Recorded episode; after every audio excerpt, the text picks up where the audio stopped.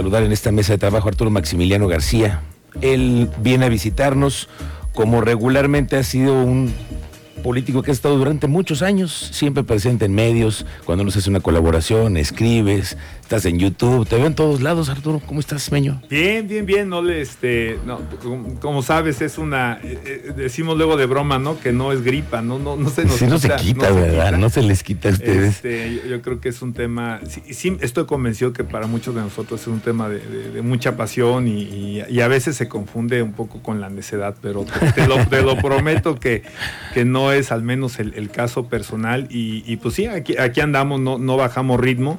Eh, ahora, eh, pues ya evidentemente son, son tiempos eh, preelectorales, este, o bueno, dependiendo, este, creo que tanto en Querétaro como en el, a nivel federal ya empezó el, ya proceso estamos, ya está calientita la cosa, ¿no? Y bueno, tú sabes que ya hay una claridad, por lo menos en el tema presidencial, en, los dos grupos que podríamos pensar tienen más este, posibilidades de, triunfo. Yo estoy convencido que Claudia Sheinbaum logrará la, la, victoria y, bueno, pues está eh, creo que también bastante claro que será Xochitl Gálvez quien representará este Frente Amplio y ahora solamente queda una duda, ¿no? Habrá o no habrá, pero aparentemente sí eh, un tercero en discordia, hombre, eh, por Todo indica que sí, ¿no? Todo, indica que sí. Que sí, ¿no? Pues ya el gobernador Samuel García ya pidió licencia y, bueno, todo indica que será una contienda entre tres y que habrá eh, dos partidos más pegados hacia la derecha este, eh, y evidentemente pues Morena con las políticas más sociales y, de izquierda. ¿Qué esperaremos del, entorno nacional? Porque estamos muy divididos. Yo creo que el presidente entró con una cara y va a salir con otra y la perspectiva y la, y la visión de muchos es distinta. Ha cambiado, ¿no? ¿Cómo ves tú las cosas? Mira, yo creo que ahorita ya no hay eh, más que el balance eh, el cierre. Sí, eh, o sea, creo que ahorita ya es muy difícil eh, tratar de especular. ¿Tú, te acuerdas, Miguel Ángel, que se especulaba que íbamos a hacer Venezuela, que, este, que se iba a tratar de reelegir, este, que iba a haber mm, el tema del dólar.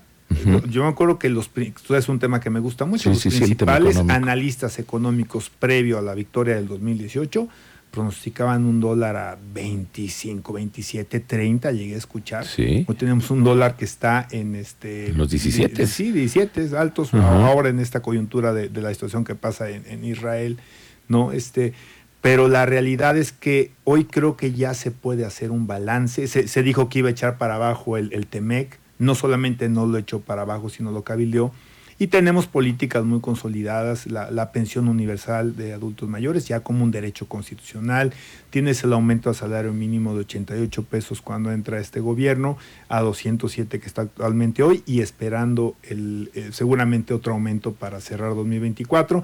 Entonces, me parece que ya son hoy momentos donde puedes hacer un balance y aparentemente, yo aquí hablo de encuestas que no son mías, creo que todos los encuestadores traen al presidente por los 60. De aceptación. De aceptación. Entonces, creo que eso eh, permite poder entender que hay una mayoría de los mexicanos que ya en este balance sobre hechos, no sobre expectativas de cosas buenas o cosas malas, estarían eh, a favor Calificando un poco. Calificando a favor las políticas de gobierno. Ok, entonces es un, es un número muy importante, ¿no? Ese, y, ese número, Miguel Ángel, pues te digo, no lo hacemos ni tú ni yo. Una serie encuestadora, yo te puedo decir eh, dos que lo monitorean con mucha frecuencia. El financiero, este, que publica un tracking, este eh, quizá me, oye, no, no sé si el, el, el, término, sí, pero eh, este que, lo están haciendo regularmente. Con frecuencia, sí. Es que yo de, repente he escuchado que el tracking es diario. Ah, sí, sí.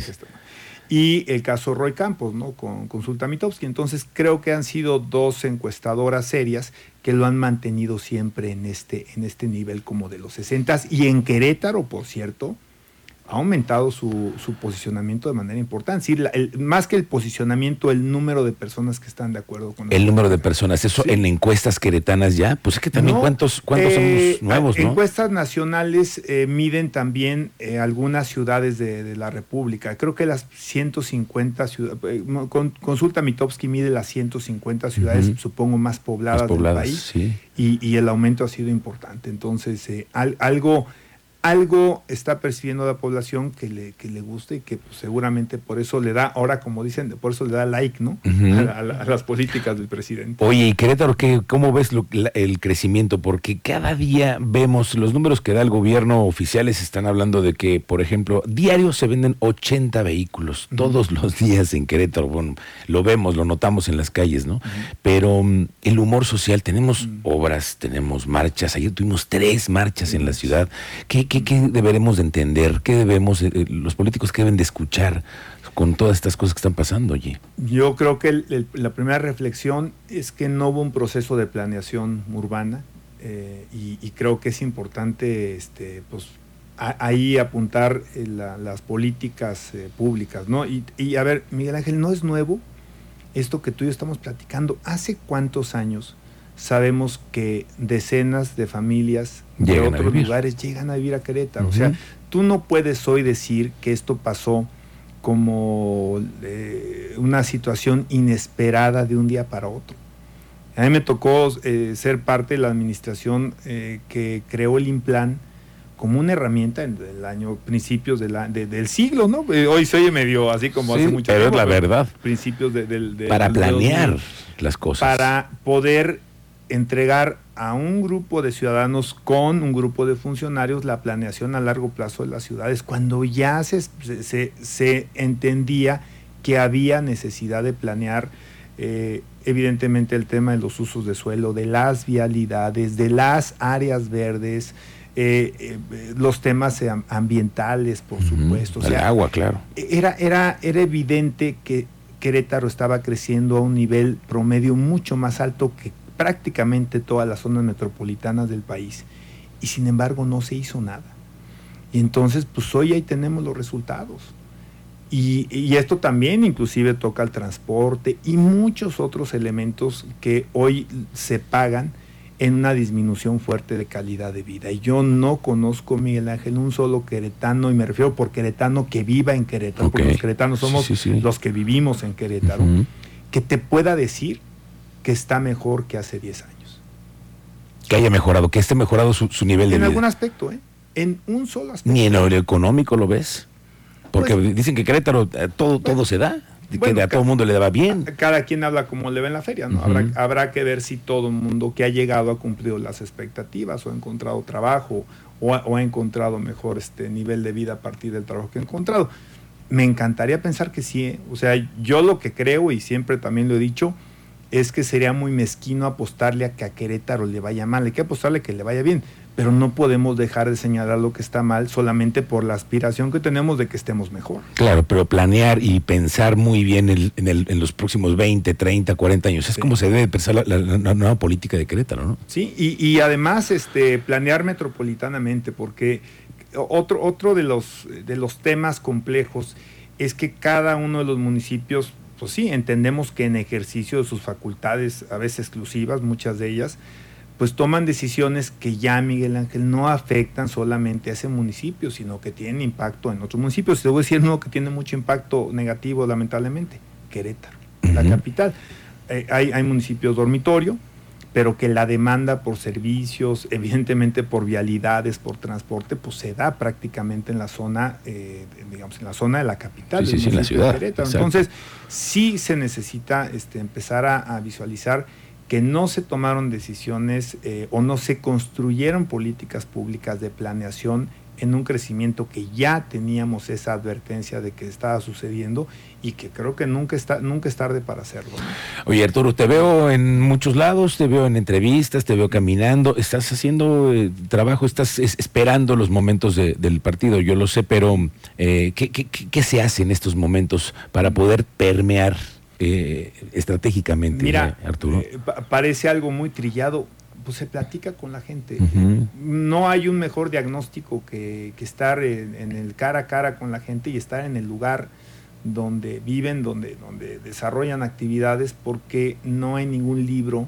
Y, vaya que a mí yo me siento una gente que a mí me encanta el tema del estudio, pero para eso no hay libro que te lo, que te lo pueda revelar mejor que estar en el lugar y que platicar con la gente y entonces tú puedes entender pues, cuáles son las carencias, cuáles son las oportunidades, porque no todo necesariamente es pensar en negativo, hay que pensar en positivo, pero tienes que estar ahí. Son diversas, claro, hay, hay, hay, hay situaciones que, que, son constantes, que te habla mucho la gente, eh, temas de inseguridad, te hablan tema de tráfico, tema de transporte, agua, drenaje, pero también hay particularidades. Entonces, la verdad es que para mí es muy enriquecedor, eh, pues como eh, persona, como gente que le gusta la política, como, como gente que vive aquí, como queretano, pues eh, entender todos estos temas y, y verlos de primera mano, ni te los platican, ni es parte de algo que te hacen llegar este, ¿no? Eh, por, por, por, correo, por WhatsApp, ni algo que te presentan un reporte de una encuesta, no, no, es, es vivirlo en, en, en, tierra y yo creo que para mí ha sido una vez más una gran experiencia. Y una experiencia que sigues manteniendo, vas a estar en la calle, te vamos a seguir viendo y estás esperando que Morena decida qué, qué van a hacer, cómo lo van a decidir los candidatos. Sí, este,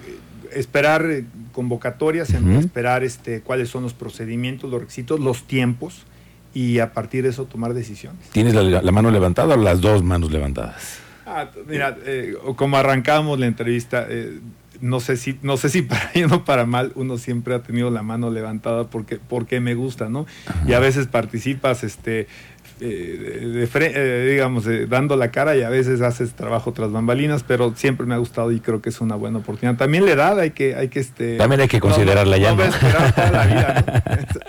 También es eso. Muy bien, Meño, pues te voy a invitar más seguido a ver que para que vengas a platicar con nosotros y nos des tu punto de vista sobre diferentes cosas que estén pasando. Gracias claro, por lo pronto por la gracias. primera charla que tenemos aquí con nosotros. Muchas gracias. Gracias, Arturo Maximiliano.